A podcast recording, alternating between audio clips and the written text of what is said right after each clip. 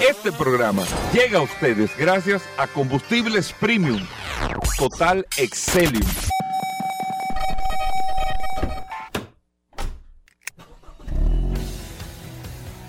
Bienvenidos al programa número uno de movilidad en la República Dominicana. Vehículos en la radio. Bien amigos y bienvenidos a Vehículos en la Radio. Martes 28 de este mes de febrero del año 2023. Gracias a todos por la sintonía después de nuestro día de la independencia de la República Dominicana en el día de ayer, ya nosotros compartimos con ustedes, después de esta transmisión del Sol de la Mañana, y ayer que hicieron un trabajo extraordinario nuestros amigos del Sol de la Mañana desde el Congreso Nacional, estamos aquí hasta la una de la tarde con todas las noticias, todas las informaciones, todos los comentarios relacionados a este mundo de la movilidad, a todo lo que tiene que ver con el sector de vehículos en este espacio Vehículos en la Radio. Mi nombre es Hugo Vera, es un placer, un honor estar compartiendo con ustedes en el día de hoy todas las informaciones, todas las noticias de este mundo de los vehículos, lo que está pasando con los carros, lo que está pasando con la movilidad a nivel general. Todo esto nosotros lo compartimos en este espacio y recordarle amigos oyentes que tenemos el WhatsApp, el 829-630-1990 829-630-1990, que es el WhatsApp de Vehículos en la Radio, y ahí usted comparte con nosotros las noticias, las informaciones, todo lo relacionado con estos vehículos o con el mundo de los vehículos. Paul lo tiene en las manos en el WhatsApp del programa. Paul. Gracias Hugo, gracias como siempre por la oportunidad que me das de compartir contigo todos los días, señores, en este programa Vehículos en la Radio. Gracias a todos los que se conectan de manera inmediata a través de la herramienta más poderosa de este programa, Vehículos en la Radio, el poderoso WhatsApp 829-630-1990. Ayer eh, que nos mantuvimos dándole seguimiento y pusimos unos videos que te puedo decir que lo he visto en pocos sitios. Son unos videos inéditos que nos enviaron a nosotros a través del WhatsApp y esa es la importancia de esta herramienta. Usted para ver el estado de este programa. Tiene, yo tengo que agregarlo. Así que es importante. Puse dos videos del presidente ayer llegando. En el Tesla. En el Tesla. Eh, dos ángulos diferentes. La verdad es que es sumamente impresionante y qué bueno que el presidente esté usando su vehículo, que me imagino no, no lo ha utilizado mucho más por un tema quizás de seguridad, pero yo entiendo que ese va a ser su vehículo luego que, que él tenga la oportunidad de andar de manera ya privada en su vehículo. Yo sé que le gusta ese vehículo. Sí, lógico, el carro de él, pero va a ser su carro oficial, digo yo. Después que él eh, tenga la oportunidad de poder utilizarlo. Cuando concluya. Entiendo que porque la intención es, o el, o el interés él tiene, porque lo ha demostrado cuando lo ha podido utilizar lo ha utilizado de manera particular y usted lo puede ver ahí, están los videos ahí a través del WhatsApp, esa es la importancia de esta herramienta, que usted va a ver ahí cosas que no va a encontrar en otro sitio a través de este programa. Ah, hoy es un martes, Hugo Veras, lleno de noticias, informaciones. Hoy comenzamos también, Hugo Veras, la temporada de Fórmula 1. Tenemos este próximo Mira, que entró fin de semana. Netflix eh, ya el, el, season, creo que 5 de la Fórmula 1, que fue de la temporada eh, el Drive to Survive, creo que se llama la serie de Fórmula 1, no sé si tú lo has visto. No, no, no lo he visto, pero es así que se llama. Bueno, la temporada nueva que es de la temporada del año pasado y el que no sigue la Fórmula 1 o no le gusta la Fórmula 1 o lo que sea, a mí no me gustaba hace unos años la Fórmula 1.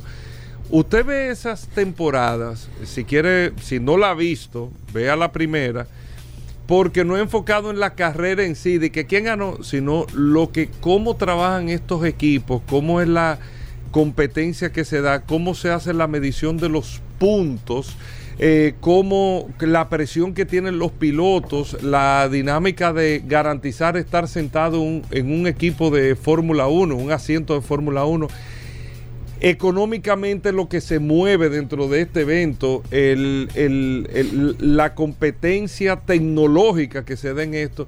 Y uno cree, Paul, a veces, o sea, tú te pones a ver eso, pero tú te pones a ver esta serie y tú te das cuenta que en la posición 15 y 16 se están batallando, o sea, hay una competencia, o sea, hay equipos de, de primera línea, hay equipos de segunda línea, de tercera línea, y los resultados en sí que pueden tener, aunque no ganen el campeonato, pero jugar, o sea, sumar un punto ya es un tema de celebración en una, en una competencia eh, de tanta tecnología, tanta, eh, se puede decir, tanta competición para, para repetir la palabra.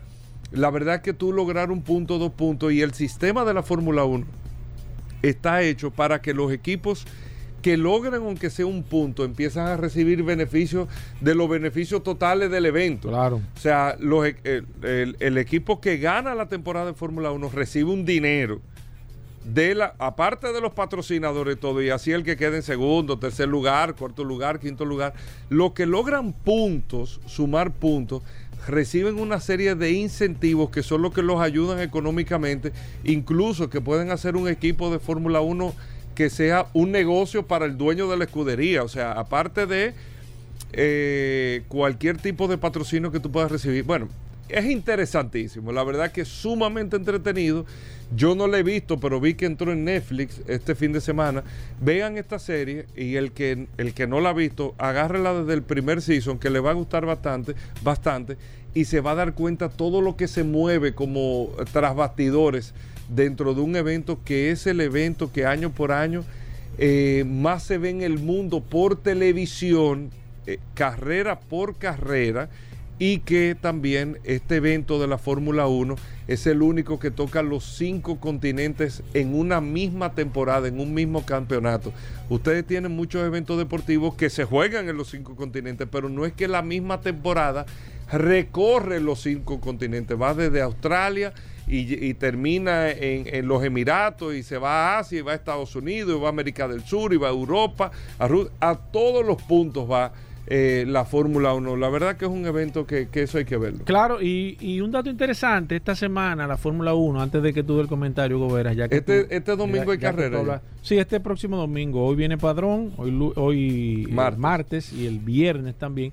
Pero la Fórmula 1 esta semana dio un dato interesante. Dijo que ellos nunca van a ser eléctricos, que no creen en el vehículo eléctrico. Y es un dato realmente interesante. Habría que ver qué ellos le están viendo al, al esquema de la Fórmula 1 en la transformación. Pero ellos dijeron que ese proceso de transformación que están... Van a tener que verlo en que algún están momento. surgiendo, o ellos- tal vez se puede mantener así. no sé, no sé. La verdad es que, aunque ellos le han dado un giro bastante interesante, pero ellos no. Se había hablado y Padrón ha dicho que ya el proceso de transformación a que el vehículo iba a ser más eléctrico, me- menos de combustión, pero ellos dieron una declaración interesantísima. Dicen que no, que ellos no creen en el vehículo eléctrico, no creen que vaya a existir Fórmula 1 como tal eléctrica y es un dato interesante viendo todas estas Y eso puede situaciones ser. ¿eh? Eso puede eh, ser. de transformación es interesante porque cada persona tiene un punto de vista diferente. Habría que ver al final realmente Eso puede ser, aunque en Europa en el 2035 no se vende un carro de combustión, pero van a seguir funcionando el 2050 Sí, todavía. Lo que pasa es que como la Fórmula 1 funcionaba como un laboratorio, ya no va a tener sentido porque el ¿qué sentido va desarrollo de tener? motores. ¿Quién va a, tener invertir en un motor de gasolina? En las marcas, invertir miles y miles de millones para no tener ningún beneficio per se en la venta de los vehículos. Entonces habría que ver porque realmente... Mire, lo que tú Mira, dices. Otra dime. cosa, Mm. no sé si viste este fin de semana, hubo gente mirando para arriba al cielo, Gobera. Ayer fue, ¿no fue? El- El, el, cohete. Yo creo que este. fue ayer o antes. Ayer, ayer, Ayer ayer, ayer anoche. El Falcon 9, Gobera. Ajá. Yo no sé por qué antes no se veían los cohetes y ahora se están viendo. Ese, lo que pasa es, ese no es el que manda los satélites de los Musk. Sí, claro. Un Fal Falcon 9. Pues ya él, él- él lanzó en este fin de semana varios. Pero ese fue el, el que se vio aquí, fue el Falcon 9. Lo que me extraña es que ahora se estén viendo y anteriormente no se veían. Entonces, que cambian de ruta. O están haciendo. No, tal vez que se- digo, no es que yo no sé de eso. porque, porque antes no se veía. Tú nunca viste un cohete de aquí. Y ahora tú dices que. Ah, mira el cohete. Y tú dices, pero acá, ¿y cómo hace? Realmente. Tú sabes es- que en Puerto Rico en la pista de Aguadilla es una de las pistas, bueno, anteriormente ya no, cuando se usaba el transbordador espacial, Puerto Rico era una de las pistas alternas, De las opciones que tenía. de las opciones que tenía el transbordador en caso de una entrada, Claro. Eh, pero nunca se vio, ¿no? Nunca se. Pero siempre hay que tener el. el- hay que tener siempre su, su, su carta bajo la manga, porque tú no sabes. Yo no creo que en las Américas aquí puede ser que. No, no, no, porque la por pista de- tiene que tener una cantidad de Sí. kilómetros, eh, Sí. porque recuerden que el transbordador, y tú muy bien lo sabes, Paul, el, el transbordador cuando entraba del espacio era planeando, o sea, el transbordador era, eh, entraba como una pedra planeando, era una ala delta, entraba planeando, no era, no tenía de que motores, turbinas, de que bueno, vamos a coger por allí, no.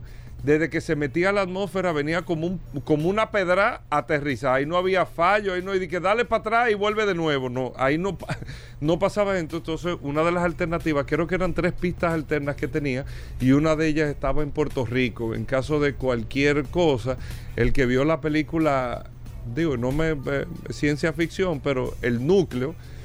Eh, ¿Usted tuviste esa película? No, no tuve la Core, el núcleo que entra un transbordador, no, que el núcleo de la Tierra como que se para, que hay un tema con el núcleo de la Tierra. Que se enfría. Eh, no, no, se detiene. Eh, y, y, y, bueno, tiene que ir al centro de la tiene que ir al centro de la Tierra a darle movimiento otra ah, vez, a darle... Con a encenderlo. con unas bombas atómicas, a darle como una serie de impactos para que el núcleo empiece a girar otra vez y eso es lo que te mantiene el movimiento, creo que es la rotación de la Tierra. Eh, y te mantiene entonces ahí es que está el, juego atmosférico, el juego... Eh, bueno, sí, sí, tiene, tiene, su, tiene su ciencia eh, eso. Sí, una teoría interesante. no, no, no, no, una, está bien hecho. No, una teoría interesante. del, digo una teoría porque nadie conoce el centro de la Tierra. O sea, o sea sí, ya ellos saben, ya ellos saben, ya ellos saben, ya ellos saben. Bueno, se asume, se sí, no, ya ellos saben, ya ellos saben. Ellos saben qué es lo que es Hugo Vera, ya está, está, muy adelantado. Bueno, pero ellos no han ido, pero ya saben no, que lo no se ha ido. No, no, no, pero ellos saben que lo que asumes lo que hay en el centro. No, ya ellos saben seguro. Entonces, en esa película, eh, como el núcleo se detiene, hay un cambio completo de, todo. Y cuando el transbordador está entrando, que entra con una velocidad, entra en un ángulo y todo, eh, pero lo entra calculando cómo va el movimiento de rotación y traslación de la Tierra. Cuando entra el transbordador, entra en una zona totalmente diferente. Tenía que aterrizar en Texas y el transbordador entra con una ruta a Los Ángeles.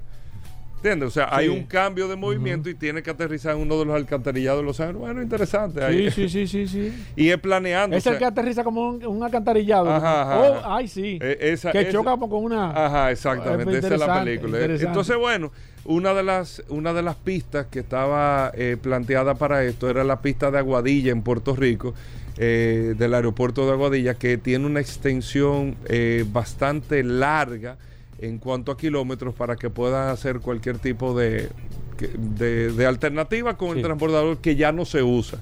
Ya el transbordador espacial eh, salió de servicio hace muchos años ya, está en museo incluso el transbordador y no hay una nave similar eh, al transbordador espacial para dar este tipo de servicio. Y además la tecnología ha avanzado bastante. Pero lo que tú decías con Elon Musk, eh, para entrar con ese tema, y el tema de la movilidad, eh, no vamos a hablar de la movilidad eléctrica, sino cómo ha sido el cambio de comportamiento de, de estos temas en particular. Tú te vas dando cuenta cómo la gente empieza y sigue perdiendo y lo demuestra, y, estaba viendo, era un tema el fin de semana, y lo demuestra el comportamiento de los fabricantes de vehículos eléctricos o de modelos de vehículos eléctricos versus vehículos tradicionales. Por ejemplo, el Mercedes-Benz clase S, el Mercedes-Benz clase S, desde el 2012-2013 a la fecha, ha tenido cuatro cambios significativos, significativos, cuatro cambios significativos. Estaba el clase S en 2013, el, el WB21, eh, el W221, perdón, después eh, salió el, bueno, no, hasta el 2013 estaba el WD21, ahí hubo un cambio. Después se dio otro cambio en el 2017 y después se dio otro cambio en el 2020. En el 2020. Y ahora, bueno, ese es el que tenemos todavía hasta el momento en el 2022. Sin embargo, eh, en el mismo periodo, el clase S tuvo cuatro cambios. El Model S, que es el carro que tú hablabas del presidente Abinader, el Tesla, ha tenido tres cambios. Pero tres cambios de los cuales uno solo ha sido significativo y el otro ha sido un tema de detalles, de un facelift, pero muy mínimo el facelift. ¿Qué quiero decir con esto? Tú ves un Model S, el Tesla, 2012, y lo ves hoy, aunque tenga un cambio, y te sigue llamando la atención porque es solamente un Tesla Model S. O sea, tú no estás viendo físicamente el carro. Ahí es que quiero ir. Tú ves tecnológicamente el carro. O sea, en términos de novedad, lo físico en la industria de la movilidad eléctrica es lo de menos. Y yo lo decía la semana pasada con el tema de las marcas. La gente no está viendo, este carro es chino. ¿Qué marca es esa? No. Este carro eléctrico, wow, déjame verlo por dentro. ¿Cómo funciona? Y le da de lado al tema de la marca. Fíjate, tú, te repito, tú ves un Model S de hace 10 años y tú no lo ves viejo. Sin embargo, un clase S de hace 10 años y, y se resiente el carro. O sea, tú ves físicamente, tú dices, pero este no es el nuevo. Este no es el que tiene esto, porque tú no estás viendo tecnología, tú lo que estás viendo, siendo el clase S uno de los carros que siempre que sale pone una impronta en, temas, en temas tecnológicos, desde la primera bolsa de aire, los frenos ABS, el carro 100% luces LED, toda la tecnología eh, o gran parte de la tecnología de mucho avance en la industria automotriz, quien le estrena el Mercedes-Benz clase S. Sin embargo, el aspecto físico como marca tradicional, eh, eh, tú lo demandas mucho. Sin embargo, un carro eléctrico, Tesla tiene 10 años prácticamente con el mismo carro, solamente con un cambio trascendental. Y a ti no te define la compra del carro. O sea, eh, el aspecto físico o que sea la caja vieja, como nosotros le decimos, no te define. Porque hay un cambio de comportamiento o se está dando un cambio de comportamiento del consumidor en este tipo de vehículos. En la movilidad eléctrica, un cambio de comportamiento tan grande que las marcas están dejando de ser importantes con el tema de la movilidad eléctrica. Y esos son de las transformaciones que está trayendo la industria y que están trayendo una serie de situaciones que hasta con un impacto social uno tiene que observar de cómo estos cambios van a traer una serie de eh, cambios sociales importantes. ¿En qué sentido? Miren, hoy amanece el estado de Illinois con una situación con la planta que tiene Jeep, que ahora mismo están fabricando las, la Cherokee allá, pero el grupo Stellantis eh, tienen 1.300 empleados en esta zona a las afueras de Chicago, en el estado de Illinois, 1.300 y pico de empleados directos, pero hay más de 7.000 indirectos que dependen del movimiento económico de esa planta. O sea, estamos hablando 9.000 y pico, 9.000 personas viven de esa operación que tiene esa planta y eh, el grupo Estelantis por la transformación y el cambio a la movilidad eléctrica, lo que estábamos diciendo ahorita hasta los nuevos desarrollos, no está viendo como factible, salvo que puedan hacer una renegociación en términos de incentivos con el Estado de Illinois de mantener esa planta ahí. Porque ya tienen que hacer inversiones no en plantas de ensamblaje de vehículos, que lo pueden hacer en otra de las plantas que tienen los Estados Unidos, sino en plantas de batería, en una serie de cosas que te cambian significativamente el modelo económico que está planteado en este momento. Y esos son cambios sociales que va trayendo la industria, no es solamente el comportamiento de consumo, sino hasta el cambio de producción que va trayendo la industria automotriz. Pero tenemos muchos temas en el día de hoy y vamos a hablar hoy como cada martes de eh, mecánica, vamos a hablar de GLP, vamos a hablar con Dalis Terrero, tenemos el curioso. Tenemos muchos temas interesantes en el día de hoy, así que le invitamos a que no se pierdan ni un momento este espacio Vehículos en la Radio, siempre agradecidos por su sintonía y nosotros le conferimos mucho respeto a usted por esa sintonía. Venimos de inmediato. La gente está esperando. El que hermano. Informaciones precisas. Gracias, Hugo. Como siempre, recordar la herramienta más poderosa de este programa. Vehículos en la radio, el poderoso WhatsApp 829-630-1990. Esa es la herramienta más poderosa. Recuerden que tenemos ahí unos estados. Pusimos dos videos en el estado de WhatsApp eh, para que usted lo vea ahí de la llegada del presidente Luis Abinader en, el, en su Tesla Model S. Ahí usted puede verlo. Eh, busque el WhatsApp de este programa. Si no, es, si no lo puede ver, es que yo tengo que agregarlo. Simplemente envíeme su nombre y automáticamente usted va a poder ver el estado ahí de la llegada ayer del presidente Luis Abinader en su Tesla en el Model S. Mira, eh, un par de noticias interesantes quiero darte y, y más que todo enfocarme en el mercado estadounidense. Señores, el mercado estadounidense tiene la forma más común de comprar un vehículo es haciendo un leasing. Un leasing es un alquiler a largo plazo, con restricciones. Un alquiler a tres años, cuatro años. Usted da un inicial, un down payment, como ellos le llaman. Al cabo del, tiempo, con algunas regulaciones de kilometraje, mantenimiento y demás, usted tiene opción de compra al final o tiene opción de cambiar ese vehículo por otro. Es la, es la opción más viable y y es la mayor proporción de ventas de vehículos en Estados Unidos se hacen a través del leasing. Eh, en Estados Unidos, la venta de vehículos dio un salto eh, eh, espectacular cuando se implementó este caso del leasing. Muchas personas que ustedes lo ven que andan en vehículos nuevos son vehículos que pagan un alquiler a largo plazo. Tiene ventajas, algunas desventajas, pero más ventajas que desventajas. Al final, el sector se, beneficia de, este, de esto. Pero también ahora mismo y toda esta situación que está pasando el, mundo con el tema de la inflación, eh, el proceso inflacionario que hay y demás, ha hecho que el pago de la mensualidad promedio en los Estados Unidos se dispare. Ustedes saben cuánto está el precio, el, el pago promedio mensual de un vehículo en los Estados Unidos. 777 dólares es el promedio de pago mensual por alquiler o compra, bueno, no alquiler, por compra, por mensualidad, en este caso por un vehículo. Señores, dice que es más del doble de lo que se pagaba en el año 2019 y esto ha puesto, la verdad es que a pensar a muchas personas están cayendo en situaciones de impago, de mora, en el pago de la, de, la mensualidad de su vehículo porque realmente es escandaloso el precio que se está pagando en los Estados Unidos.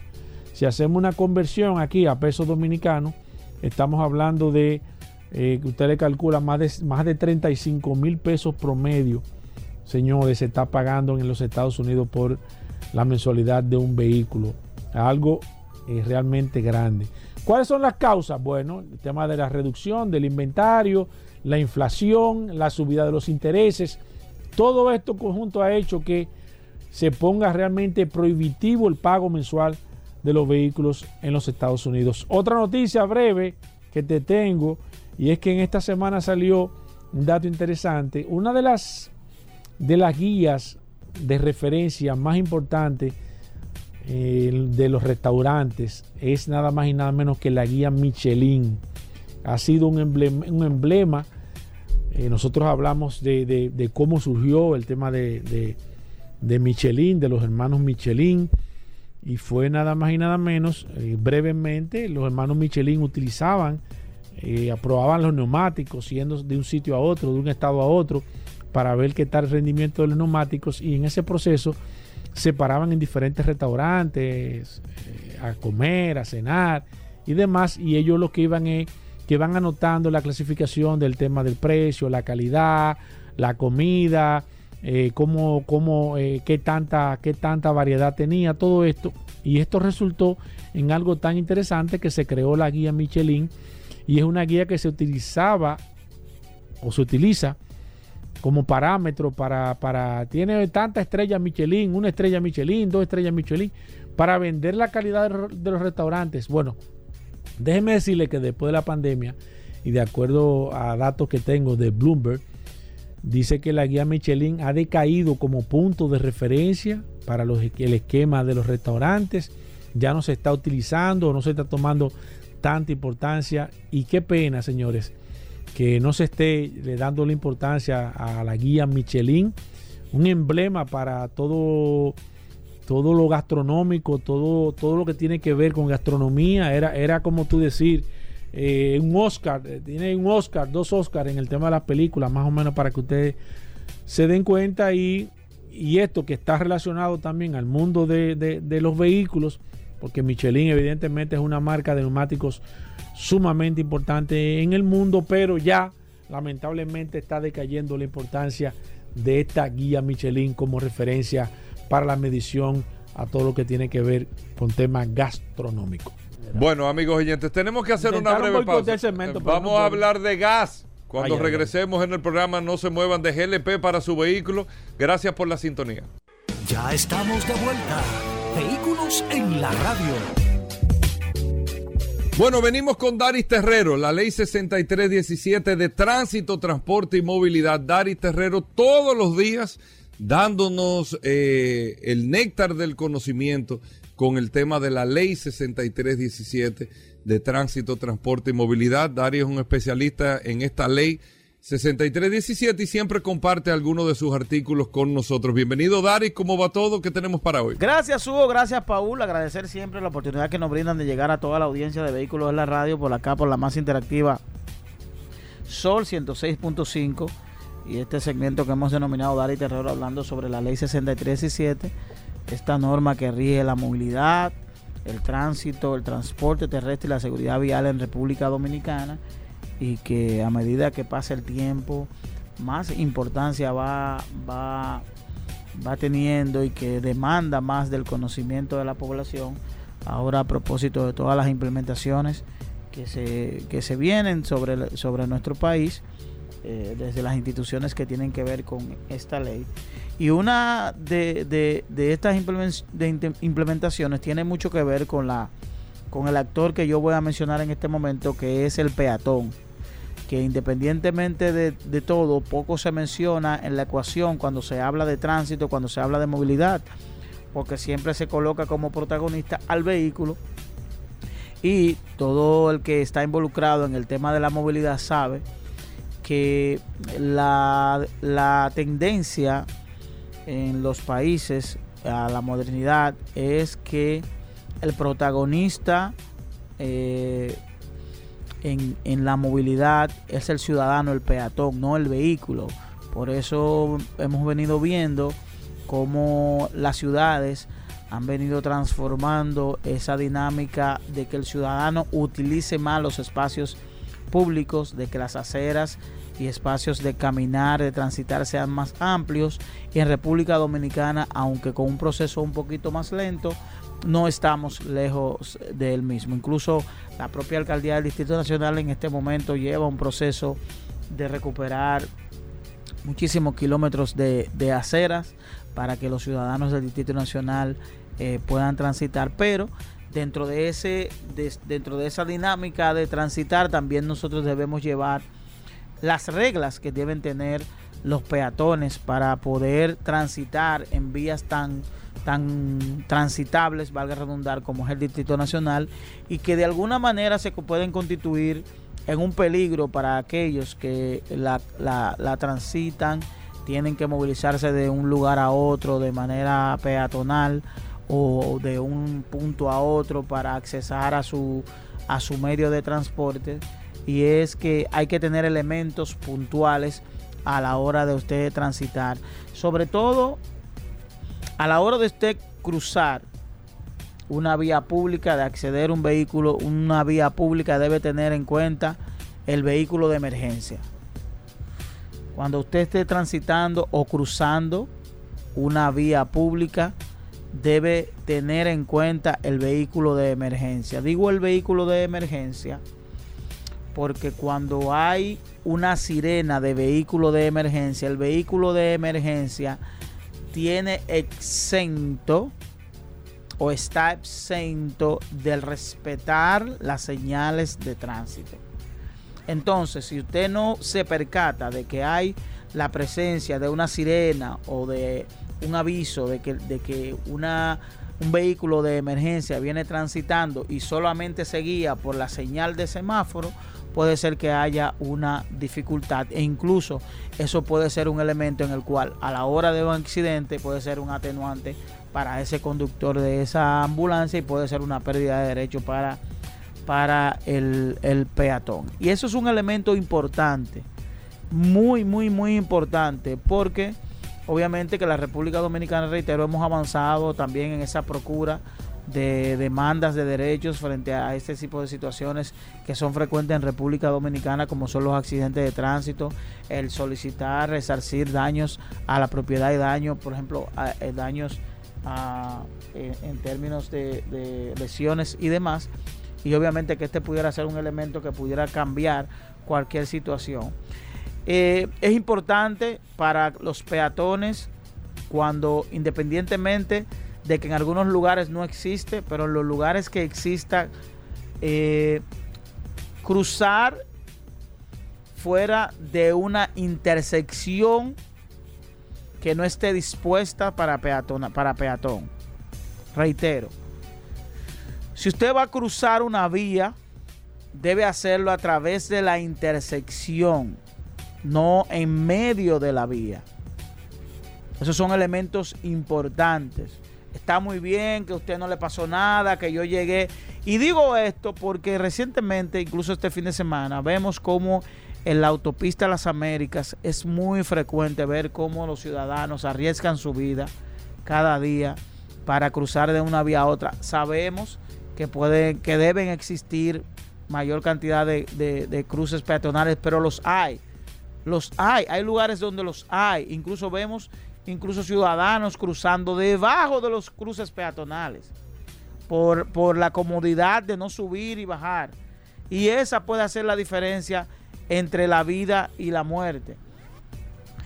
Eh, no respetar el semáforo también para el peatón, el peatón también puede ser una violación. Y yo no quiero verlo desde el punto de vista de la violación, porque la ley incluso establece eh, sanciones en términos de multas para los peatones, pero no quiero concentrarme en las multas, porque probablemente en República Dominicana estamos muy lejos o no estamos tan cerca de colocarle multa a los peatones. Lo hablo desde el punto de vista de lo que puede representar en términos de lesiones y de lo que puede representar en la procura de usted solicitar derechos. De que al momento de usted ir ante un tribunal porque haya recibido una lesión cruzando una vía, a usted no se le reconozca que usted haya sido dañado, que haya recibido una lesión permanente o una lesión parcial, porque usted no lo hizo de manera correcta.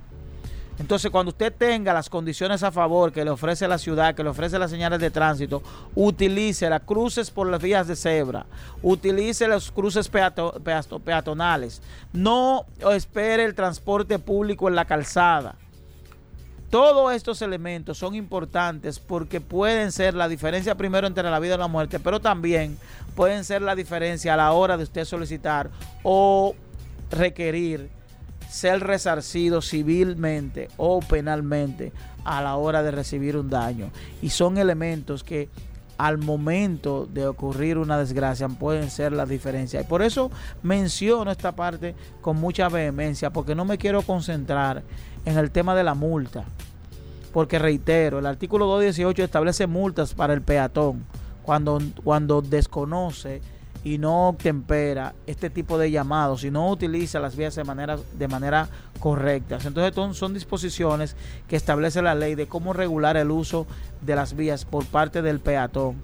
Está prohibido también vender panfletos o, promover promociones a través de las vías públicas para que, para que también esas empresas que de alguna manera tienen este tipo de servicio y que en algún momento se pueden ver afectadas porque dentro de la vía puede ocurrir cualquier situación, también esto puede ser un elemento que pudiera estar en cuestionamiento frente a cualquier situación que le ocurra a este ciudadano. Sabemos que la República Dominicana tiene una situación con relación a todo el ordenamiento, pero es la ley. Esto no es que lo está diciendo Dari Terrero, ni que, ni que nosotros tenemos, no, es lo que establece la norma y son condiciones que en algún momento nosotros tenemos que recobrarla. Sobre, todo esa realidad que tenemos en las calles sobre estas personas que son los que prestan servicios informales, los vendedores, los limpiacristales, todos esos elementos están prohibidos en las vías públicas personas que ofrezcan servicios en las vías porque porque ponen en riesgo su vida y ponen en riesgo la vida de los conductores. Nos vemos en la próxima. Bueno, ahí está Daris Terrero, arroba Daris Terrero 1 en todas las redes sociales. Usted puede seguir a Daris Terrero para preguntas e informaciones sobre la ley 6317. Hacemos una breve pausa, no se nos muevan. Ya estamos de vuelta. Vehículos en la radio. Bueno, estamos de vuelta en Vehículos en la Radio. Gracias a todos por mantener la sintonía en el día de hoy en este espacio. Paul, tenemos más noticias. Vamos a hablar de mecánica con Roberto, con el curioso en Vehículos en la Radio. Está más flaquito el curioso, ¿eh? ¿Cómo así? Míralo, míralo, míralo. De verdad está muy orgulloso del curioso con los resultados que está logrando. ¿Tú ves que se puede? Ah, con que no, que yo. Míralo ahí. Es un tema, en la vida es un tema de ponerse en eso. Y miren, el curioso está perdiendo fuertemente peso, Sí, eh, sí, fuertemente, sí, fuertemente peso. Y se está poniendo fuerte como una montaña y Ey. pesado como un tanque de guerra. Ahí está Rodolfo, ¿Qué es que va a estar con nosotros más adelante en Vehículos en la Radio. montaña. Mira, y la gente del WhatsApp, y pesado como gracias Hugo recordar como siempre la herramienta más poderosa la gente está activa a través de esta herramienta Goberas el 829 630 1990 que en este fin de semana largo nos mantuvimos contestando hablando con las personas muchas inquietudes muchas situaciones y siempre lo decimos esa es la importancia de esta herramienta que usted tenga contacto siempre con nosotros a, tra- a través de esta eh, maravillosa herramienta, el WhatsApp. Usted no envía su nombre y ahí automáticamente usted queda registrado a través del WhatsApp. Así mismo, 829-630-1990. No lo comenté al principio, pero hablar eh, eh, del tema de transporte. Ayer se habló de la movilidad escolar, el sistema de transporte escolar que tiene el Estado dominicano. Yo decía ayer incluso que tuve la, la- la- la oportunidad de vivir esa experiencia de ir al Congreso de la República Dominicana y hablar con los medios de comunicación de este sistema de transporte escolar que es, señores, amigos oyentes, el sistema o la puesta en circulación de un servicio de transporte, de un servicio de transporte que es el más trascendental de impacto social en todo el territorio nacional, porque ustedes saben, y lo sabemos, que regularmente cuando se hacen sistemas de transporte se hacen focalizados en áreas, en, en- en- en- ciudades, en áreas muy específicas, pero este sistema de transporte escolar impacta de manera directa a todo, amigos oyentes, a todo el territorio nacional.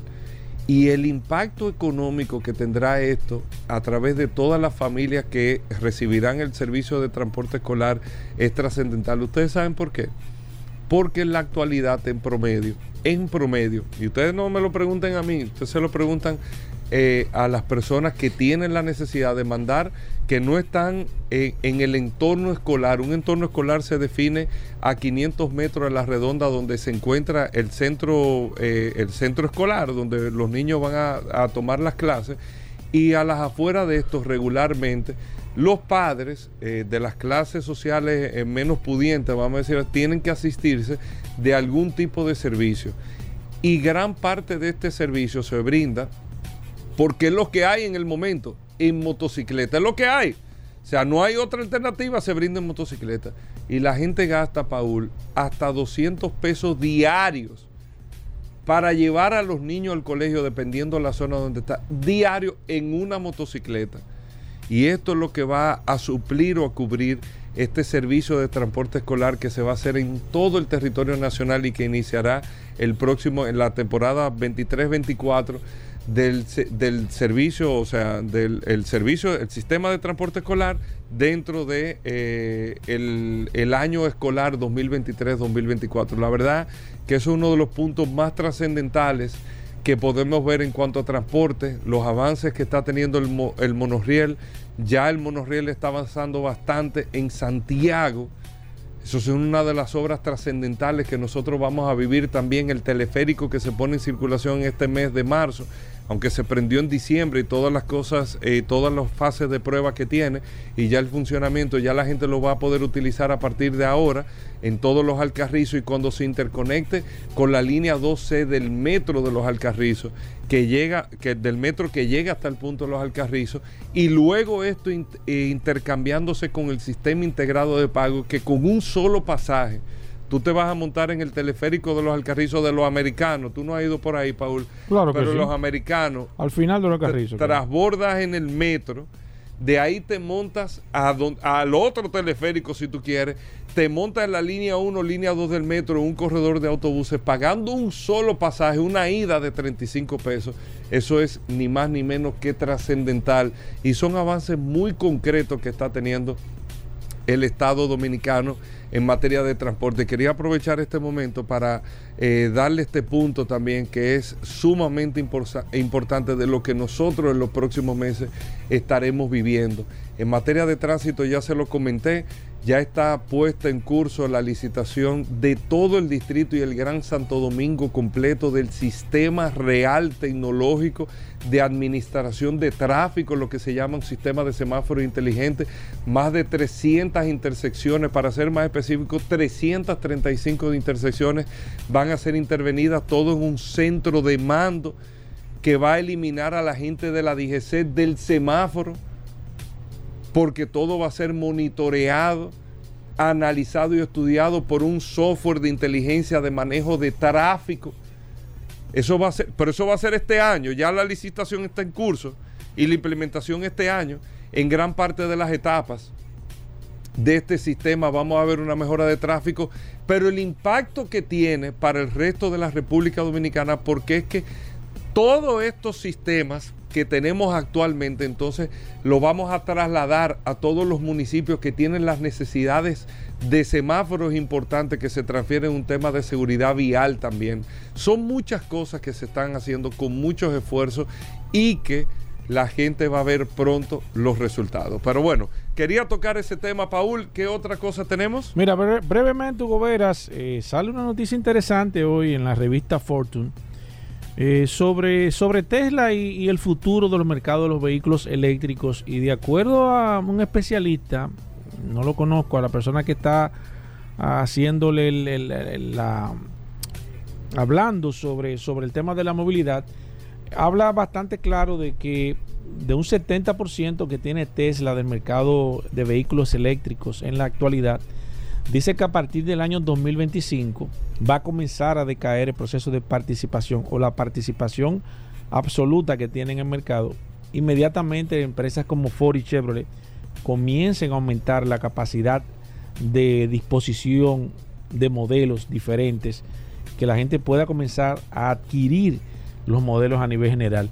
Según este analista, dice que Tesla va a tener no más de un 10% del mercado de vehículos eléctricos en los Estados Unidos no porque hasta el momento, sí, porque hasta el momento ha estado solo, ha estado prácticamente eh, haciendo y deshaciendo, en este caso, más que todo en el, en, el, en el parque de vehículos eléctricos, porque no ha tenido una competencia real o una competencia dura en el mercado, que cuando las marcas norteamericanas se decidan, y ellos hablan del 2025 hasta el 2030, que a partir del 2030, de acuerdo a este analista en la revista Fortune, dice que las marcas eh, norteamericanas Ford y Chevrolet van a de nuevo a tomar el posicionamiento, el liderazgo general que han tenido en, el, en todo lo que tiene que ver en este nuevo concepto de vehículos eléctricos. Y resulta interesante ver este análisis porque nosotros no debemos de ser quizás mezquinos en la forma de ver el mercado a nivel eh, general, más que cuando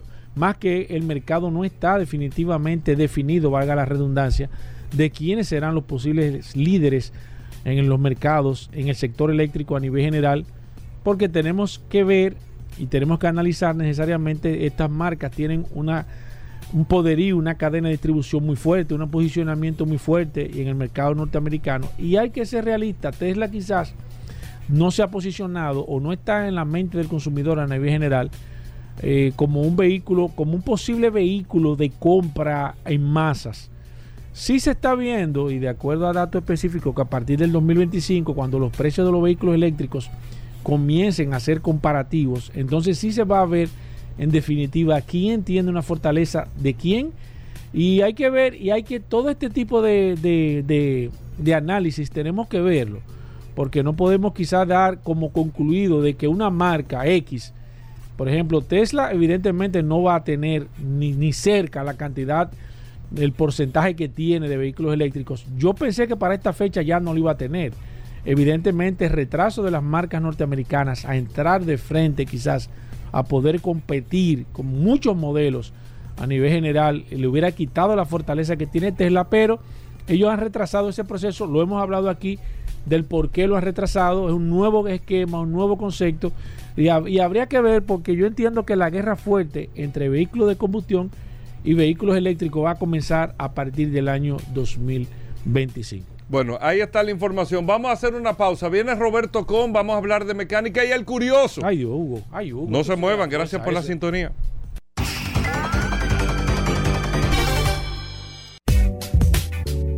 Bueno, como cada martes está Roberto Con con nosotros. ¿Usted tiene alguna pregunta de temas técnicos mecánicos de su vehículo? ¿Le prendió un bombillo? ¿Le pasó algo? ¿Le dijeron algo de su vehículo? Aquí está Roberto Con todos los años del mundo de experiencia en materia de mecánica. Gracias a Injector Clinic.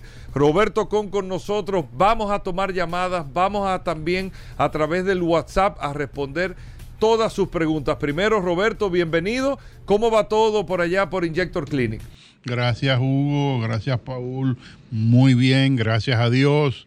Eh, nada, eh, después de este largo fin de semana, estamos con, con la pila sobrecargada de energía, eh, presto a ayudar a todo aquel que lo requiera en Injector Clinic, Avenida San Martín 300 con el 829-342-5821, donde puede agendar su cita y podemos hablar ya un poquito del problema que tenga y si lo podemos ayudar por ahí mismo, resuelto ahí mismo. Vamos a hablar de mecánica, las líneas disponibles a través del 809-540-165 y el WhatsApp, escribiendo, Leonardo, escribiendo por el WhatsApp. Tú me escribes y yo te contesto. Recuerden que no puedo tomar llamadas por el WhatsApp porque tengo el micrófono y tengo el teléfono de la cabina y no, no tengo capacidad para manejar las tres cosas, Leandro José. ¿Me copiaste? Eh, para poder manejar las tres cosas de manera inmediata. Vamos a hablar de mecánica martes. Maestro, ¿está listo para que arranquemos? Póngalo ahí en silencio el celular y vamos acá con esta. Buenas. Saludos, vehículo en la radio. Sí, señor, adelante. Sí, mira, eh, varias cosas. Primero, yo tengo una Santa Fe eh, Turbo de cuatro cilindros 2018. Ella me prendió el check-in y me, me pus- le pusieron la máquina. El código que dio fue un código 9621-9622. Ajá. Según este código lo buscamos, este código tiene que ver con sector de oxígeno y inyectores. El tema es que ellos hacen ese trabajo allá y decirle que yo hace dos sábados atrás fui buscándolo y no pude conseguir Inyector. Lo que hay en la dirección que me mandó Google Maps es como un algo un poquito, como un edificio un poquito abandonado, con un estacionamiento delante, para que ellos me ayuden en ese sentido. Perfecto. Roberto, ¿qué tienes tú que decirle al señor Bien. con eso del, del sensor de oxígeno? que? Primero, eh, tendría que leerlo porque no reconozco esos códigos. Eh, segundo, sí estaba en el sitio eh, Injector Clinic, que era detrás de ese edificio, eh, y no trabajamos los sábados, por eso no vio nada allá, eh, ningún movimiento. O sea, los sábados no trabajamos, trabajamos de lunes a viernes, de, de 8 a 5, y, y nada. ¿Y del que- sensor de oxígeno entonces? Nada, que pase por allá y podemos hacer un diagnóstico a ver qué está A pasando. ver qué está pasando. Voy con esta. Buenas. Buenas. Sí, adelante, maestro. ¿Eh?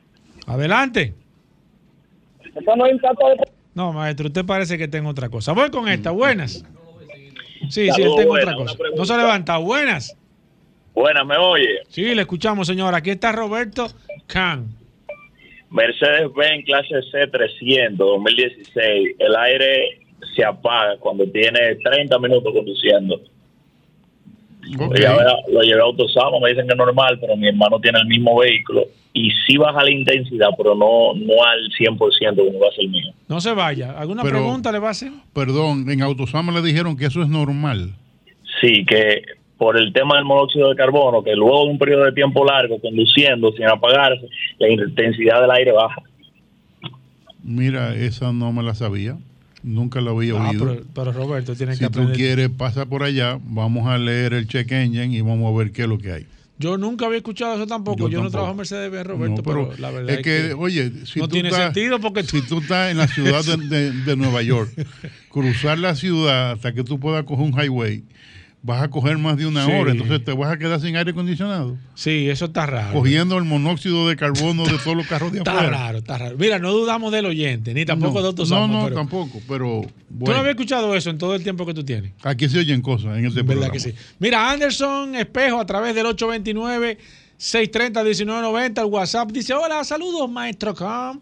Dice, tengo una Forerunner de año 2006 que sin uno estarlo esperando, eh, toma un fallo que no le permite acelerar y se queda eh, que no pasa de, de 1200 revoluciones.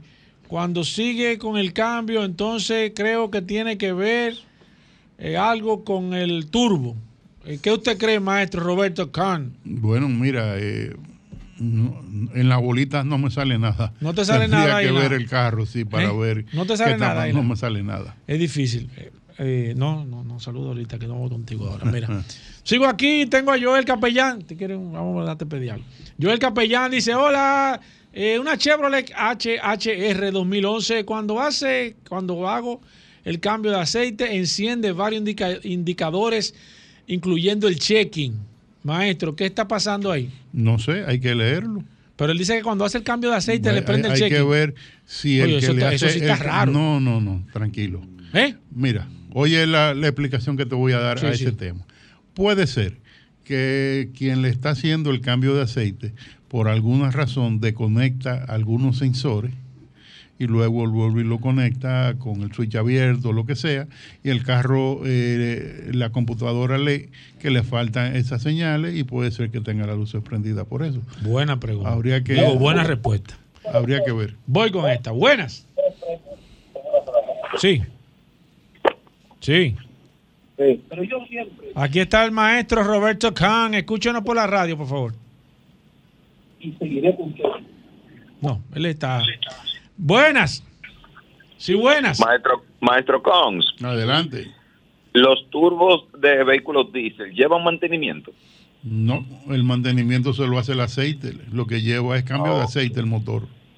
Excelente, gracias. Gracias a usted por la llamada. Aquí está, eh, maestro. Recordar que este segmento llega gracias a. Petrona, Petrona el aceite que cumple con todos los requisitos, tiene todas las nomenclaturas de- exigidas por la Se sabe. fábrica y si necesita más de ahí, que llame a Pablo Hernández, a Magna, que él puede tener todavía otras publicaciones que no estén eh, por ahí tan común. Alexis Salomón dice, hola maestro Cam, tengo un K5 2013 y con una velocidad constante el carro me baja las revoluciones y siento un pequeño jalón.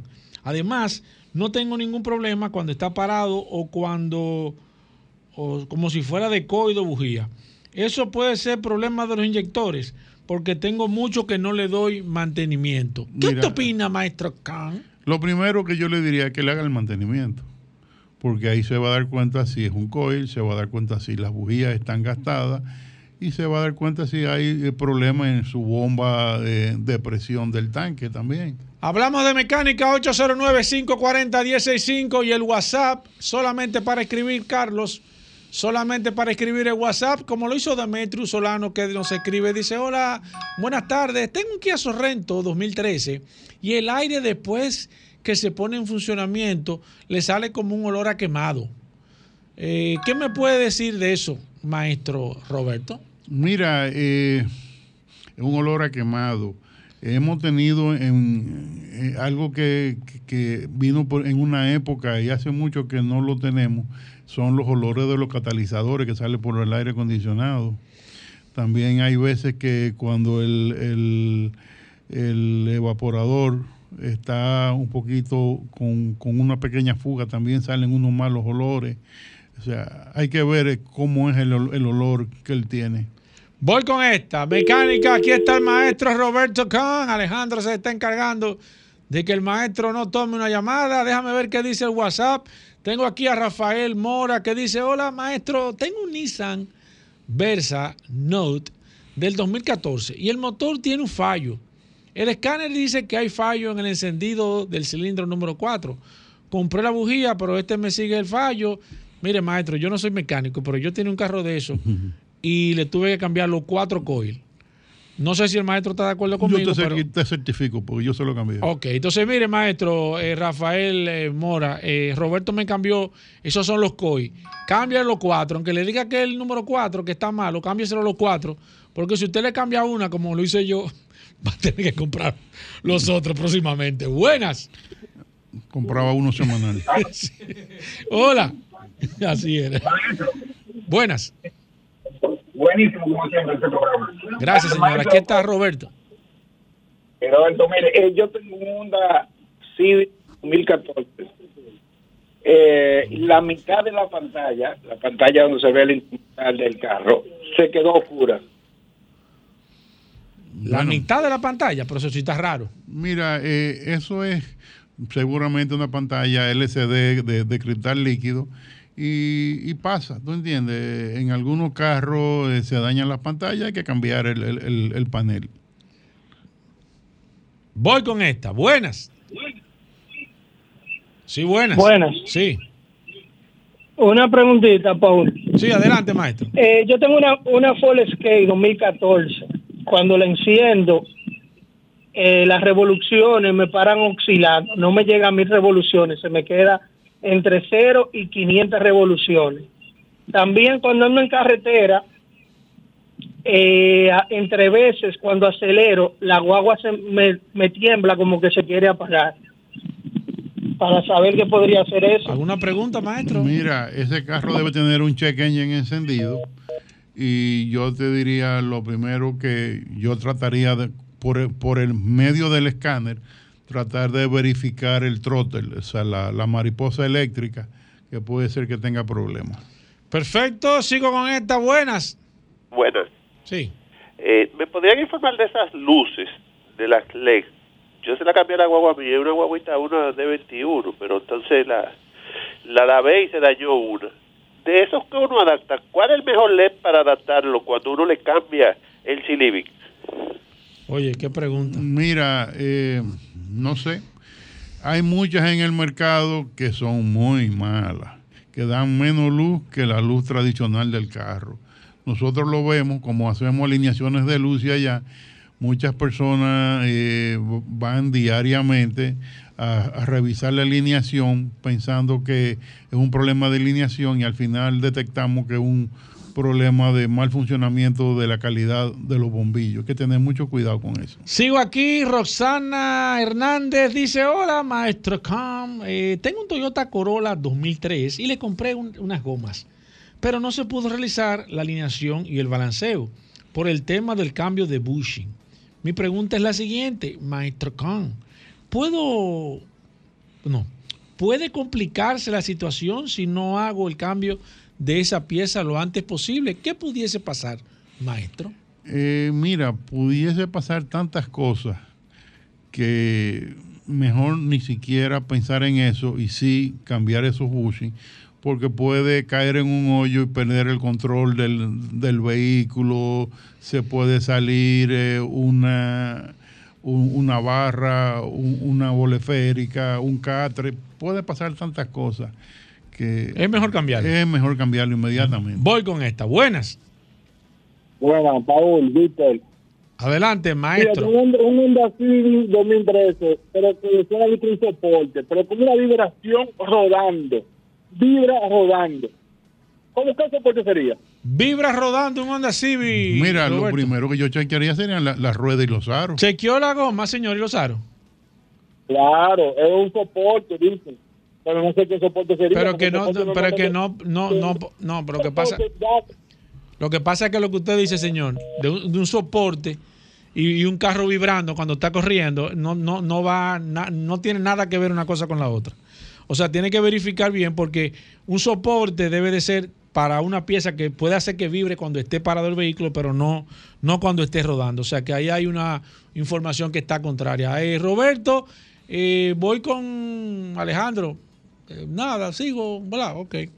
Perfecto, ¿no? Estamos así hoy. Mira, hoy Fidel. López dice aquí, no, porque Carlos aquí está sentado. Fidel López dice aquí, eh, iba a hacer una pregunta sobre los COI, pero ya ustedes me, me- me contestaron. Eh, para un Kia, mira, un Kia Loxe 2000.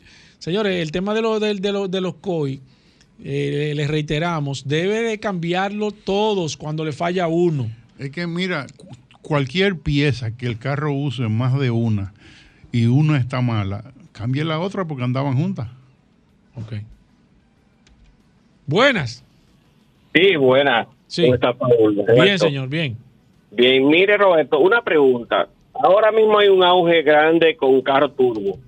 Anteriormente los turbos se dejaba que descomprimieran 30 segundos, 45, 60 segundos.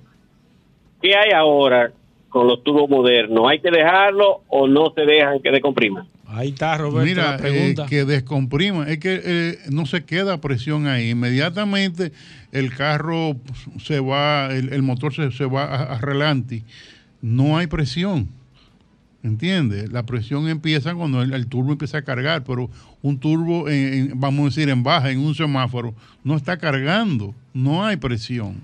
Voy con la última para Roberto. Buenas. Buenas. Maestro, Por adelante. Focus 12. El aire encendido, se me va, se me calienta la cabina. ¿Qué pasará? Escucho por la radio. Perfecto. Roberto. ¿Qué dice él? ¿Un Suzuki? qué? No, no, un Ford Focus 2012 dice que el aire le deja de bueno, funcionar. el aire de funcionar, se sale el compresor. Hay que ver por qué, si es por falta de presión, si hay algún sensor, si, bueno, si tantas cosas pueden pasar, si hay un problema de potencia en el motor y está sacando el compresor eh, la computadora para que el motor sufra menos. O sea, hay que, hay que mirarlo. Roberto, la gente que quiera, quiera llevarte un carro para que tú se lo mires. Estamos en Injector Clinic, Avenida San Martín 300. El 829-342-5821 es el teléfono de contacto. Ahí nos llaman, agendamos su cita y dependiendo de lo que sea, si necesita una información, se la damos de una vez. En Injector Clinic puede conseguir desde una alineación de luces, un chequeo para compra, eh, servicio Mercedes-Benz, suspensión, frenos, mantenimiento, eh, un check engine, eh, inyección, limpieza de inyectores, lo que necesite, de la A a la Z, Injector Clinic, Avenida San Martín 300, con el 829-342-5821. Bueno, ahí está Roberto con a los amigos del WhatsApp en el 829-630-1990. Ya, Paul, tú le seguirás pasando las preguntas a Roberto Con y todo esto. Y bueno, gracias a todos por la sintonía. Gracias, Roberto Con. Hacemos una pausa, no se muevan. Carlos Lara, hoy es martes, aquí en el programa. ¿Usted quiere saber de gas para su vehículo? ¿Usted quiere saber del sistema de GLP? ¿Le quiere montar un sistema de GLP? Carlos Lara son la gente de Autotecnigas, son los que distribuyen el sistema Tartarini aquí en la República Dominicana, el sistema italiano, los primeros constructores de sistemas de GLP en el mundo, Tartarini lo distribuye Autotecnigas. Si usted tiene preguntas para Carlos Lara, si usted quiere saber cualquier cosa de gas para vehículos, usted puede llamar ahora mismo al 809-540-1065. 540-1065 o escribirnos al WhatsApp de inmediato 829-630-1990. Carlos Lara, bienvenido al programa. Primero Autotécnicas, Autotécnicas, ¿dónde están ustedes? ¿Cómo va todo? Todo muy bien, muy bien, Hugo. Eh, hemos tenido varias semanas de mucho auge. Parece que últimamente las personas se han ido motivando. La gente Pero está- antes que todo, siempre agradeciendo por este espacio. Claro. La Por- gente está- Por tener la oportunidad de está- compartir la gente con siempre quiere- tan mira- prestigiosa como tú. Mira cómo está. No. Bájale el Empezando, no. le- le ponemos Mira la grabado. gente, mira, El- mira el- que no es miedo. Mira, mira, uno, mira. dos, Mira, la línea llena, la gente quiere hablar. La gente está motivándose a instalar Pero, eh, equipos de GLP, atiéndeme Carlos. en el teléfono. Espérate, la gente se está motivando, la gente está puesto para eso. sí, sí, sí, es habido- factible, es viable todavía. No, sí, claro, siempre y cuando, eventualmente, o sea, hay quienes hacen una evaluación siempre, bueno, el ámbito ambiental, eh, sabemos que 15, 20% menos, menos contaminante a nivel del CO2 y óxido nitroso. Y el pero, ámbito del- pero del- el del bolsillo, el bolsillo. bolsillo, 35, 38, 40, 60%, dependiendo de cuál sea la solución que tú increíble. Vamos a hablar con la gente, 809-540-165.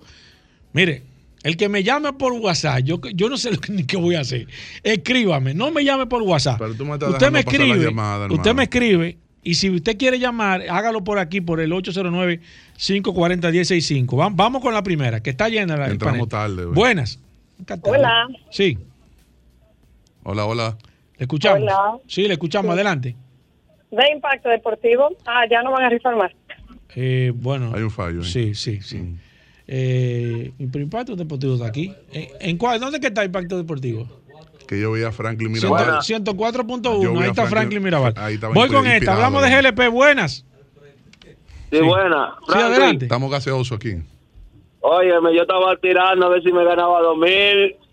Oh, pero ven acá. ¿y ¿Cómo ¿Cómo, así? cómo 2000? Tú tienes, tú estás. Yo no he Voy con el WhatsApp. Aquí tengo a Ángel Luis Santana que dice: Mira, Ángel Luis dice, le pregunta que, que si a un vehículo de tres cilindros se le puede montar un sistema de GLP y a cuáles vehículos se le puede instalar.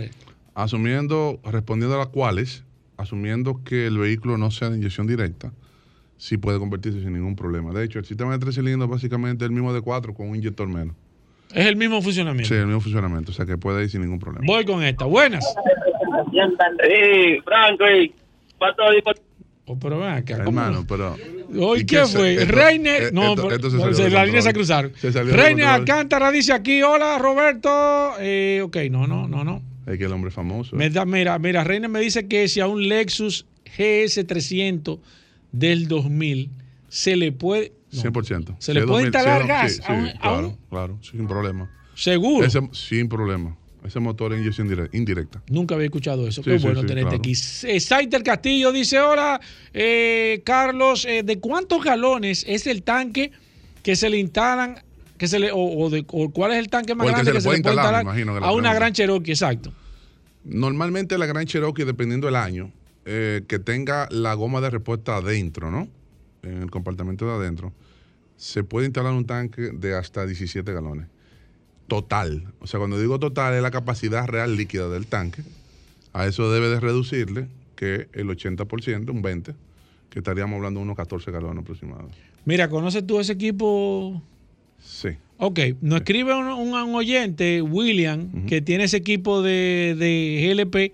Dice que si tú tienes eh, forma Acceso- de leer ac- ese acceso equipo. a la computadora. Sí, que si tú tienes acceso Depende allá. el, mo- el modelo de la revisión de la computadora. Sí. Sí. Pero les recomiendo que de todas maneras, si está aquí en Santo Domingo, que pase por nuestro taller. Exacto. Le ¿Dónde damos- están la- las instalaciones de autotécnica? Bueno, yo Carlos? quise decirlo ahorita y no me No, dejaron. pero dile ahora que ahora que ahora que me están preguntando. ahora que me están preguntando. hermano. El hombre me metió tijera. No, no, es que la gente quiere hablar contigo. Eh, estamos aquí en Santo Domingo, Los Prados, ahí atrás de Leche Rica. Eso es en la Doctor de Filló, aquí en la, la Javilla. Estamos en, en Santiago y frente al Radio Centro, en la Estrella Sada número 60, Miraflores. Y en Higüey, justo ah, de- al lado de mi De padre, claro, de de Enrique Motor. Motor, que es. Toyota. Ahí no hay fallo. Déjame tomar. La marginal. De déjame tomar. ¿Y cuál es el teléfono allá? 809-549-4839. Está bien el tempo. Déjame, ahí. déjame ver. ¿Tú, tú estás rifando tú algo? siempre- Espérate que la gente. Déjame ver si. Aló. Buenas. Aló. Buena, ¿cómo está todo? Bien, señor. Vehículos en la radio. Sí, es, es para, yo tengo una preguntita para... Sí, adelante. Es que yo estoy cogiendo la llamada con miedo. Dígame. No, jamás. Mire, usted sabe, yo tengo un, un Sonata 2012, ¿no verdad? De esos que vienen con su gas eh, de fuera. Exacto. Pero yo veo que me gasta, me gasta mucho. Yo no sé si ustedes... Por eh, ejemplo. ¿Cuál ¿Qué- es la qué- métrica? qué ¿Cuál sí? es la métrica que usted está utilizando? Exacto. ¿Qué- O sea, qué el, es el rango comparativo, correcto. Mire, bueno, eh, que digamos la métrica, oigan, que digamos la métrica, o sea, eh, no, yo, yo, lo que le puedo decir es que me parece un consumo de un mismo vehículo de eso que si fuera de gasolina. Está bien, pero ¿qué, qué- tenemos que tomar de parámetro alguna medida. Por ejemplo. Por- exacto, usted tiene que decirme, mire, Dígame- yo, yo consumo Exacto. 3 mil pesos y recorro Tantos 500 kilómetros. 500 kilómetros. Exacto. Eh, ¿Usted ha calculado eso, Mire, señor? es un vehículo parecido de cuatro cilindros, yo tenía un recorrido parecido, porque Exacto. al final, para usted, para su, para su tranquilidad y su entendimiento, ne- necesitamos saber Sí, esa para información decirle para si es nosotros así. colaborar de que sí o no están dentro de los rangos normales. Sí. Entonces, ¿qué yo le recomiendo? Porque veo que falta información. Eh, Llene su tanque, llene su tanque, borre el odómetro, el, el- el que permite borrar, el, el 1, el 2, el trip 1, trip 2, recorra 100 kilómetros y vuelve y llene. Y llámenos la semana próxima. Exacto. Voy con esta. Buenas. Sí, buenas. Sí. Eh, una Suzuki Gran Vitara 2008, cuatro cilindros, ¿qué porcentaje de rendimiento haría ahí? Suzuki Vitara. Pues, Gran Vitara ver. 2008. ¿qué- 2008, ¿Cuál sí, sería el porcentaje? son- le gusta el gas. De- ah. Sí, sí. Eh. Ella sufre mucho de los coil, con mucha frecuencia. Ajá. Pero si está funcionando bien, Si la ignición está en buena funciona condición. Y si la compresión del motor está buena, no hay fallo. Un palo. Exacto. El, bueno, me imagino que él hizo la pregunta del ahorro. Exacto. Anda entre un 35 y un 38% en GLP y 60 en gas natural. Buenas. Una pregunta, quizás sea tonta, pero No hay preguntas tantas, señor. un carro de gas de fabricación coreano, ¿se le puede adaptar gas natural? Eso es una pregunta Técnica- excelente. Técnicamente, sí. Recomendadamente, no. Ok. Una cosa que sí se puede y otra cosa que se Sí, se deba. puede, Mira, se César puede. No puedo decir que no. Guzmán dice aquí, un K5 2014 me da solo 200 kilómetros con el tanque lleno. ¿Qué puede estar pasando? Tengo aro 18 y goma Ahí empiezan los Dos- problemas. 85. ¿Y ¿Qué, Pues, qué es eso? Pero el, el hombre de dragueo. Ah, pero el hombre, ¿y ¿qué es lo que...? eh, eh, eh, que ¿qué, qué em- em- ¿Qué empecemos, dice? empecemos porque, y esto ahí el quincón de la mecánica me va a colaborar, de que cuando tú cambias el tamaño del aro, tú estás cambiando la relación del diferencial. Claro. Y eventualmente el giro, esa cantidad de vueltas, va como consecuencia de que el motor va más forzado. Y la, la, perdón, la lectura del odómetro no es correcta. Así es. Tú estás cambiando esa relación, eventualmente el vehículo no vino diseñado para tú ponerle aro 18. Asumo que ese vehículo vino para aro 14, 15 máximo. Y eventualmente también va de la mano con la altura de la goma. Porque entonces si tú, Sí. si tú cambias la altura y cambias el tamaño del aro, es exacto. doble golpe. Exacto. Entonces tú puedes tener hasta un 20% menos de rendimiento. Perfecto, voy con esta. Buenas. recomendación, perdón. Hablamos. Sí, recomendación. Que ponga su goma como va. Su. Adelante, señor. Ernesto de Santiago. Hola, Ernesto. Dos Placer, cosas. Ernesto. Paul, me gustaba el cemento tuyo de Provendo. Sí, hombre, tiene un segmento buenísimo ese y serio. Hace seis años que yo hice. yo- ¿Tú te acuerdas de eso? Uy, yo me, yo, yo me lo gozaba eso. DH, sí, yo he intentado volverlo a hacer, pero que, que ya no es me que funciona, ya no, folclórico, fun- tú eres folclórico. ya no funciona ese esquema. Oye, tan buen proyecto. Muy interesante porque yo no sabía más o menos cómo andaban los vehículos. Sí, uno le daba un parámetro. Y hasta había gente que de madrugada cuando se levantaba se, se ponía a verme a las 2, 3 de la mañana. Ahí para, Yo, yo, yo era así. ¿Verdad? Para uno, para uno Cuando él era bonito. Sí, le- hasta, hasta el su- hasta el su- La ¿Qué pasó? pregunta de- La Vamos. a, a Sí, una pregunta para Carlos. ¿Qué es tan importante? O sea, que un vehículo tenga, para el gas, que tenga en el radiador agua o coolant. Muy buena pregunta. Óyeme, Yo qué que- yo buena sé hay pregunta. yo sé que hay muchas personas. su- Suena sencillo, pero. Sí, pero tiene su eh, truco. Tiene su truco. Mira, de hecho, nosotros, eh, de una manera mandatoria, exigimos que cuando los vehículos lleguen allá, que no tengan el líquido refrigerante, que el coolant, eh, se le ponga. ¿Por qué? Porque los minerales del agua de llave afectan, corroen por completo todas las celdas internas del radiador, de la bomba de agua y de todos los componentes que estén conectados en ellos, haciendo reducir la vida útil tanto del reductor de presión que necesita estar conectado del gas al sistema de, de cierre, de circulación, perdón, del sistema de refrigeramiento y también para el radiador y la bomba de agua. O sea que al final los beneficios son todos. Nunca utilice agua, al menos que tú tengas una emergencia, que te quedaste, se te rompió una manguera en la carretera y tuviste que auxiliarte. Bueno, pero lo hace momentáneo, pero drenalo al otro día. Y ponle el que manda. Lo que manda. Ojo, ojo, el que manda. Sí, Porque claro que hay- sí.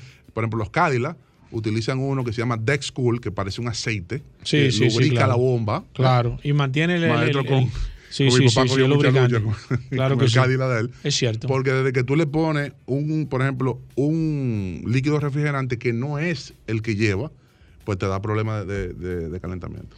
Voy con esta, hablamos con Carlos Lara, gracias Autotecnigas, buenas. Hello. Sí.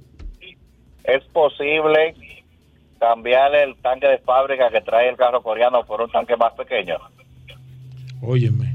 ¿Es posible Eh, cambiar el tanque? Nunca- Técnicamente Siempre y cuando, siempre y cuando la bomba cumpla con el requerimiento de presión que requiere de flujo. Siempre y cuando, porque recuerden que el tanque que se utiliza en los vehículos coreanos es un tanque en base al mismo principio que la gasolina. O sea, Sí. un tanque sumergible con una bomba sumergible que va a bombear con una bomba electrónica, ¿no? Si consigue un tanque igual, Si aunque sea consigue más un tanque pequeño. igual, que sea aunque sea más pequeño, que cumpla con los requerimientos mínimos de presión de trabajo, no debe, ser, No no debe de ser un problema. Voy con esta. Buenas. No lo he hecho, ¿eh? Por si acaso. Buenas. Ah. Adelante. Le quería hacer una pregunta. Eh, ¿Qué tiempo, si yo llevo el carro mío, qué tiempo eh, se toma para darle mantenimiento allá en Autotecnigas? Esa es una, me, eh, lo escucharé por la radio. La segunda es, últimamente yo le he hecho gas a mi vehículo, gas natural estoy hablando. Sí. Y el gas, eh, yo, eh, yo lo lleno el tanque, yo le echo 500 pesos normal, yo ando en el día y cuando lo parqueo que amanece al día siguiente, amanece con un punto menos de gas. Si yo corro el día entero, yo le doy, él me rinde, pero siempre encuentro como si fuese que el gas se me evaporara. Óyeme. ¿Qué usted creería que podría estar pasándole? Oiga, Eso tiene qué varios- buena eso tiene- pregunta. eso tiene varios por qué. Eh, creo que una vez eh, yo hice ese comentario rápidamente. Sí.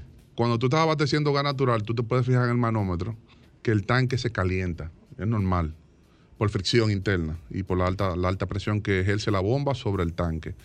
Si tú miras 200 bares, que es la norma, ¿eh? que son unos 3.500 pesos ahí, cuando tú estacionas el carro, lo puedes parar ahí mismo y lo dejas que él se enfríe, o sea, que baja temperatura ambiente, porque bajo temperatura ambiente no va a bajar, 32, 30, 28 grados, tú te vas a dar cuenta que el manómetro va a bajar a 190. Y eso es por una termodinámica de- que ejerce la temperatura sobre los, los gases comprimidos.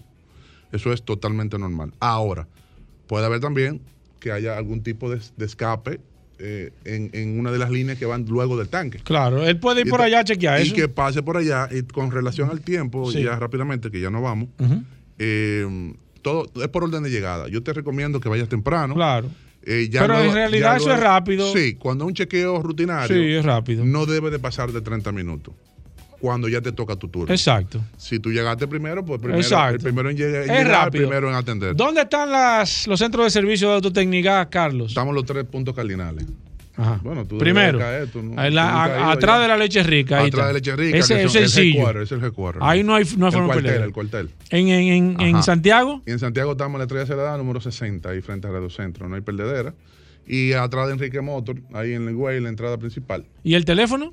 549-4839 con el 809. 549. 4839 y celular, por lo que quieran hacerme cualquier pregunta, por favor escríbanme.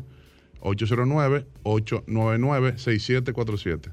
Bueno, ahí está Paul. Nosotros seguiremos eh, respondiendo Claro. a través del WhatsApp todas las preguntas en el 829-630-1990. Gracias, Carlos Lara. Hacemos una pausa, venimos de inmediato. Ya estamos de vuelta.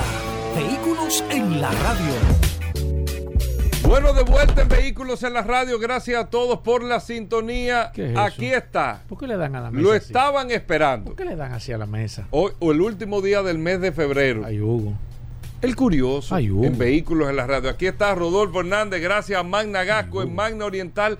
Autos clasificados. Dime de la oportunidad, viejo. Ay, Hugo. Viejo, se llenó la, la persona, pero lamentablemente los que no fueron el mismo día no pudieron apreciar la oportunidad y ya la vamos a mandar a, Oye. a eso. corregir todas las cosas. Oye, eso. Ah, no, no, no la vendiste. Lo que pasa es que la gente a veces no, no le, dé- no le da el tiempo el Hugo, viernes, nadie- pero lamentablemente nadie se anda- dijo nadie anda con que 500 era por el viernes hasta las 6 de la tarde. Nadie anda con 500 mil pesos. Eso tiene que ser por una semana, Hugo.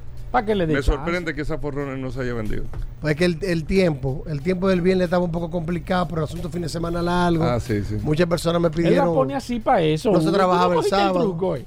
Él la pone así No, los no, viernes. no, no. Los viernes. Pero me sorprendió Sí. eso, me sorprendió ¿A eso. que no la pone tres días? Curioso, ¿cómo Magna tres días. Magna Oriental? Saludando como siempre a todos los radioescuchas Vehículos en la Radio, gracias a Veras, gracias a Paula Resistencia Mansueta. Recordarle a todos que Magna tiene su casa en la zona oriental, en la avenida San Vicente de Paul, esquina Doctor Octavio Mejía Ricard, con nuestros teléfonos 809-591-1555, nuestro WhatsApp 809-224-2002. WhatsApp, ¿cómo está? No estamos cerrados, la exhibición de los vehículos están dentro del showroom, pueden pasar sin ningún inconveniente, detenerse y allá adentro tenemos una pequeña exhibición de BMW, Mini y Hyundai.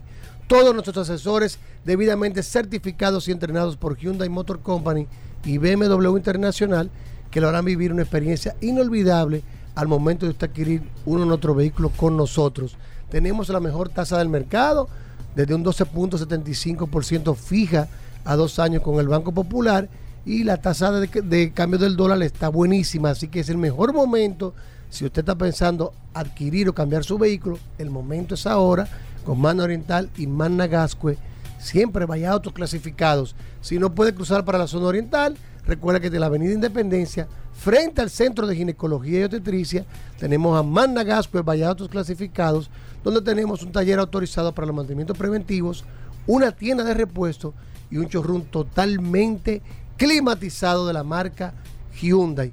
Llámenos al 809-224-2002 o escríbanos 809-224-2002. Nosotros le vamos a asignar un asesor de negocio de acuerdo a la sucursal que más le convenga. Hyundai, BMW y Mini tienen un nuevo sinónimo. Magna Oriental y Magna Gascue, vaya autos clasificados. Bueno, eh, ¿qué hay disponible ahora mismo? Hyundai que no Tucson, tenemos Hyundai Tucson S, full, eh, S eh, para entrega inmediata de 35.995. Tenemos Hyundai Tucson Full 2.0 para entrega inmediata. Tenemos una negra con el interior beige de 38.995 dólares. Y tenemos Hyundai Tucson I roja, la que es el Model Entry de Hyundai en 32.995 para entrega hoy mismo. Eso es Mano Oriental y Managasco, es Vallato clasificado. Y tenemos los chasis de las Cantus eh, que vamos a estar recibiendo. Tenemos los chasis también de las, de las Venue que nos llegan. Y también tenemos para entrega inmediata Hyundai Cantus Lux, la semifull de 32.995 dólares para entrega hoy mismo. En BMW también tenemos varios modelos de inventario para entrega inmediata. Llámenos, que usted no pide nada, al 809-224-2002. 809-224-2002 y nosotros le vamos a dar la información que usted solicite sin ningún tipo de compromiso. Manda Oriental y Manda Gascue, vaya autos clasificados. Síganos en las redes, arroba Manda Oriental, arroba autos clasificados RD. una, una cosa, Hugo. Rodolfo. ¿Cuándo llegan las Hugo. Las venues no llegan para final de mes de marzo. En marzo. En marzo. Ok. Nos llegan los dos modelos, la full y la, y la semi-full. Ok. 809 224-2002, 809-224-2002. Llévate de mi Hugo. Solo curiosidades su casa en este vehículos hombre. en la radio. La gente. tan bueno, mira. A la gente le gustaba el fin de semana largo, pero no le gustaba que se extendiera. Poder escuchar el pan Ay, de la Hugo. enseñanza Ay, Hugo, tú sí le das que siempre esto. trae Rodolfo Ahí tú mismo vas a con la ahorita. curiosidad del día. El curioso. Lo primero que voy a lanzar es una información que no le escuché. Mira, mira, mira. Tú sabes que el 16 de febrero falleció Mira. Oye, Yojiro oye, Toyoda. oye, pero yo hablé, yo hice un. Tú no hablaste oye de programa. Tú no el creador de Lexus, Él no oye- viejo, él no oye el programa. que motivó la marca Lexus. Él no oye programa, Hugo. que no, que no lo oye. Que no, No. Él no oye programa. Él, él- él no que no. Tío del, que, del creador de la marca. Ey, Fue tío. Oye, Hugo, está bien, Rodolfo. Llévate dale. de mí. Está bien, está bien. ¿Te lo dijeron? eso? llévate de mí, Hugo. todo, llévate de mí. no Pues está bien. de todo. Llévate de mí, Hugo. Transmitimos en vivo la zona fúnebre, todo. Cuando tuvo un pelotero que, que, que Estuvimos en, en Tokio. Cuando tuvo un pelotero cabanica. Padre del actual, del actual CEO de Toyota. Claro. Cuando tuvo un, un pelotero cabanica el primer Que el lanzamiento, hijo tú que está ahora como. eh, el hijo de Soshiro Toyoda, que es el fundador de Toyota. Claro, y el que está hoy es el hijo del que Ajá, falleció. que es el, el, el, el descendiente más directo de Toyota. el capitán Saco. No sabía eso. No sabía. Así que le llaman. Sí. ¿Eh? ¿Tú lo sabías? Hijo ¿A Saco. Así que se llama el capitán Saco que le llaman. ¿A quién? Aquí. Al nuevo CEO de Toyota. Aquí o Toyota. sí. No, no, no, no. Aquí o Al que va a Toyota. asumir ahora. Aquí o Toyota, el, el, ¿por el CEO de ahora. Está bien, pero bueno, viejo, da- vamos, vamos con el dato. Ya lo quitaron a ese. No, en abril es que se va. Sí, pero está, que ya está quitado. Pa- Rodolfo, cuando él filma, Rodolfo. chequean todo lo que él filma, Hugo.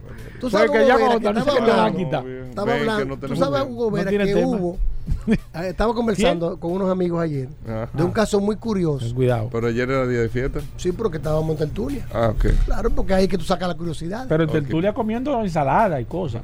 No, yo como bien, lo que pasa Porque es que tú no vas a estar que en es la tertulia. es las porciones que estamos Lo que pasa es que nosotros identificamos la tertulia como la tertulia indubeca, con el salamito y las cosas. Eso era así, viejo. No es así. No, ya no, ya no. Bueno, la lucha nos acostumbró. sí, sí, sí, sí. Sí, sí, sí. Tú sabes, Hugo Vera, que. Qué hubo- interesante la historia de Indubeca de, de- de la, de la lucha libre. Tú sabes, Hugo Vera, Ya que. hemos dicho. Para, bueno, pero van- la sesión Ya, dale, dale, dale. de salami o de qué la Ey, sesión. ey, ey. Dale, porque- Rodolfo, dale, dale. Tú sabes que hubo una compañía muy importante, que fue la primera compañía de gaseosa que entró a- al mercado ruso. ¿Tú sabes cuál fue? Eh, Este no me interrumpa porque tú vas a decir, ¿qué tiene que ver con movilidad? Y te voy a matar el gallo en el ¡Ey, buche. ey, ey! ¡Oh! Resulta que en el año 1959, un representante de, ¿Cómo se Pex- llamaba? de ¿No Pepsi-Cola, de tuvo una, una feria que se organizó el Estado americano con el Estado ruso en una época de, un, de, la, de la Guerra Fría. Ten cuidado con lo que en tú el año decir ahí. 1959. Ten Y en ese momento, Donald Kendall, que era el ejecutivo de Pepsi-Cola, aprovechó un momento que el primer ministro ruso estaba sudando y le ofreció un vaso de Pepsi-Cola, el cual fue probado con la atención de Dixon, que fue representante de Estados Unidos, que estaba en esa reunión. Esta foto va a estar en el Curioso en la radio. De ahí inicia unas negociaciones y en el año 1972 se concreta el acuerdo para que Pepsi-Cola entrara a Rusia, entrara a comercial a Rusia este líquido famoso gringo, la Pepsi-Cola, que se empezó a comercializar en Rusia en el año 1972. Pero ¿qué sucede? Que hubo un tema porque Rusia no tenía dólares con muchas restricciones, lo que tenía era rublo. ¿Y qué se hizo para poder llegar al acuerdo que se entrara? Un trueque. se, se- se- sí, pero tú, lo que, tú te lo puedes saber, pero tú no dices nada. No. Y si tú no, No, dices bien, nada, termina Es bien.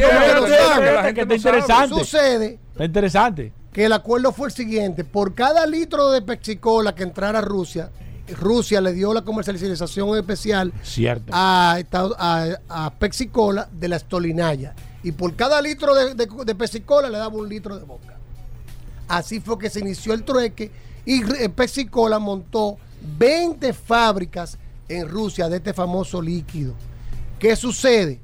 Que cuando entra la crisis rusa en el año 1980, no tenían forma de pagarle a Pepsi. El contrato se vencía en el 1989, pero Rusia quería Ah, También vino el tema que en Estados Unidos dejaron de consumir eh, productos rusos, incluyendo la estolinaya, cuando la invasión a Afganistán, la guerra de Afganistán, hubo una corriente en Estados Unidos de dejar de ¿A dónde consumir. está el carro aquí? Eh? Porque no lo he escuchado todavía. Espérate, que no es carro. Al final él menciona es carro más- y es ahí más- ya. es más- es pe- es mejor. Pero sigue, sigue. Como Rusia quería quedar bien con Pepsi-Cola y no tenía con qué pagarla, adivina con qué le pagó. Equipo militar. ¿Con qué? Con 17 submarinos, ¡Ey! un crucero, un destructor y una fragata. Le pagó a Pepsi-Cola, que se convirtió en su momento en una de las potencias navales más grandes del mundo, cuando recibió todo ese armamento militar. Inclusive, Y qué raro ese que le ejecutivo de Pepsi-Cola relajó con el asesor de seguridad de Estados Unidos en el momento, diciéndole, estamos desarmando a Rusia más rápido que Un usted aplauso. para- y le recibió todo ese armamento con la condición de que no lo utilizara para fines de guerra. Lo vendió más tarde a una empresa sueca que lo convirtió en chatarra, pero recibió increíblemente cada submarino. ¿Saben cuánto se lo vendió Rusia a Pepsi-Cola? En 150 mil dólares cada uno. Y, y, y PepsiCo obtuvo por la venta de esta, mer- de esta- de esta flotilla más de 300 millones de dólares. Si no lo sabía, Vamos a aplaudir todo el mundo aquí. ya lo sabe. Aplaude, señores. Está bueno. Pepsi-Cola. Aplauda. Cuando te tomes una Pepsi-Cola, recuérdate que en su momento, en su momento llegó ¿Y a ser qué una de las potencias navales más ¿Hay grandes mundo. intercambio con aquí? Está buena, eh, está Sí, bien, está sí, bien. sí, está buena. me gusta más la historia Está de los buena, vehículos. está buena. Y eso- pero nadie sabe, pero Está Hugo Vera, buena, pero de por está Dios. buena. La Ahí gente está está. sello de que. Ey, ey, ey, ey, Claro, muy fácil. ¡Ey, ey! Soy yo la más Tú salir y que, que Ey. sabe, pero, eh, traerlo aquí, redactarlo como es. Sí, sí, sí. eh, yo soy nombre, sin leer. Sin leer nada. Sin leer. Yo soy que estoy aquí aplaudiendo. Señores, hasta mañana. Combustibles Premium Total Excelium presentó.